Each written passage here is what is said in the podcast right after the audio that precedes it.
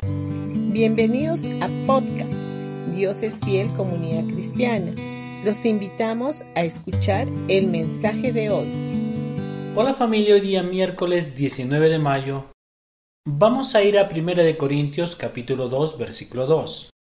Pues decidí que mientras estuviera con ustedes, olvidaría todo excepto a Jesucristo, el que fue crucificado.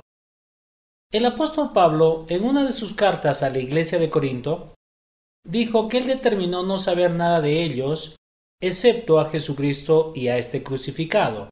En otras palabras, Pablo, quien escribió dos tercios del Antiguo Testamento, tenía la mente llena de Jesús y de su obra. Dios quiere que tu mente esté llena de la obra de Jesucristo y Él quiere que seas consciente de la cruz. Pero, ¿qué significa ser consciente la cruz?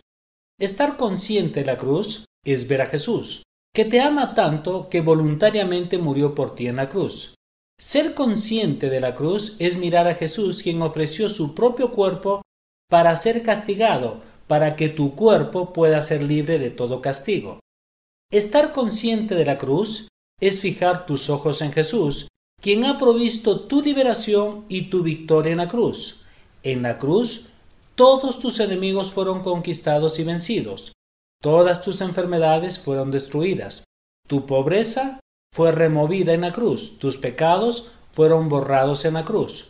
Cuando los israelitas saborearon la amargura de las aguas de Mara, Dios le mostró a Moisés un árbol que arrojó a las aguas y las endulzó, lo que dice en Éxodo 15.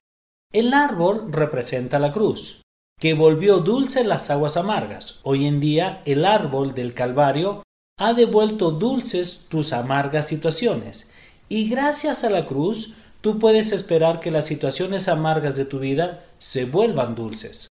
Cuando los israelitas fueron mordidos por serpientes en el desierto, Dios le dijo a Moisés que pusiera una serpiente de bronce en un poste.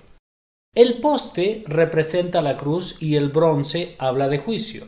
Los que vieron a la serpiente en el poste vivieron porque vieron su problema clavada y muerto en la cruz. Y esto lo podemos ver en números 21. Hoy tampoco morirás, sino que vivirás cuando veas todos tus pecados justificados en la cruz y con ellos todas tus enfermedades, padecimientos, dolores y fracasos y derrotas. En la cruz todo lo que es mortal en tu vida ha sido removido. Bendiciones con todos y que tengas un gran día.